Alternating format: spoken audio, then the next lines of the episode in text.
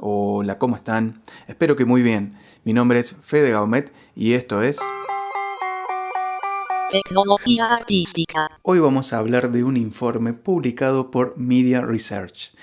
Esta empresa se dedica a investigar el consumo de contenidos diversos a través de las tecnologías. En este caso nos vamos a centrar en el consumo de la música vía streaming es sabido que con esta situación muy particular del 2020, el cambio rotundo en toda la industria cultural fue el pasaje de los escenarios físicos a los escenarios virtuales. Y para entender mejor el análisis vamos directamente a hablar de números. La industria musical, conformada no solo por los grandes distribuidores digitales como Spotify, Apple Music, YouTube Music, Deezer, y las grandes distribuidoras físicas por detrás, de todo esto, llámese Sony, BMG, Universal Music, han registrado una caída que va entre el 50 y el 70% del consumo por sus medios digitales, pero también sus ingresos económicos han caído en esta magnitud debido a que los estudios de grabaciones están cerrados, los proyectos presentados en escenarios físicos y los lanzamientos todos están retrasados y sin una fecha concreta de vuelta. Por lo tanto, la desesperación de esta industria hace que hayan virado su estrategia enteramente hacia las plataformas virtuales, pero se encuentran con una dificultad, que al no tener materiales pensados específicamente para la distribución de esas plataformas,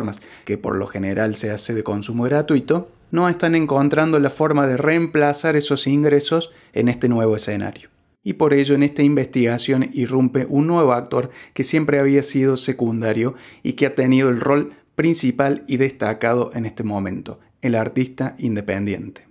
Este estudio en el 2020 presenta un incremento del 300% comparado con el 2019 en donde el crecimiento de los artistas independientes fue tan solo del 32% comparado con el 2018 transmitiendo y brindando su arte a través de las redes sociales, llámese Facebook, Instagram y todo aquel espacio de difusión, pero también de contacto con sus fans, ya que a todo esto el artista independiente no tiene por qué respetar ni las fechas de lanzamiento, ni ningún cronograma de estudios de grabación, ni tampoco seguir ninguna cláusula que haya firmado en un contrato como lo tienen los artistas que trabajan en la industria musical. En años anteriores nunca había llegado a desarrollarse plataformas exclusivas en donde el artista, principalmente el músico, pudiera tener un reemplazo total de todos los parámetros presentes en un escenario físico. Esto es, no solo una buena calidad técnica en el show, en la calidad de la transmisión, sino también un contacto directo con su público.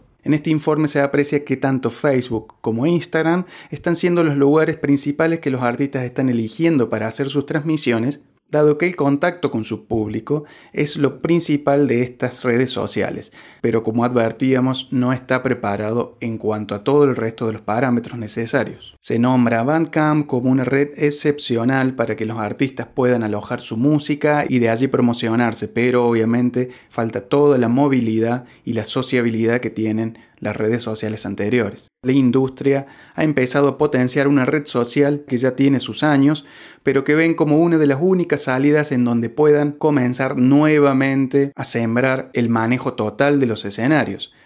Town es una red social en donde se están programando los principales recitales a un futuro no muy lejano. Sin embargo, en esta desesperación que tiene la industria musical por seguir acaparando los escenarios digitales, según este informe, manifiesta que sus artistas van a tener que cambiar también la forma en que tienen de relacionarse con su público. Por ello, no solo es un cambio a los dueños de esta industria, sino que también a sus empleados, en este caso, los artistas. Para quien quiera ampliar esta información que es muy nutrida y muy completa, puede ingresar a la página de mediaresearch.com, en donde no solo se observan las estadísticas, sino que también se observan interesantes planificaciones hasta el año 2026 respecto al consumo de contenidos a través de las nuevas tecnologías. Así que les dejo esa inquietud y seguramente nos estemos escuchando en la próxima.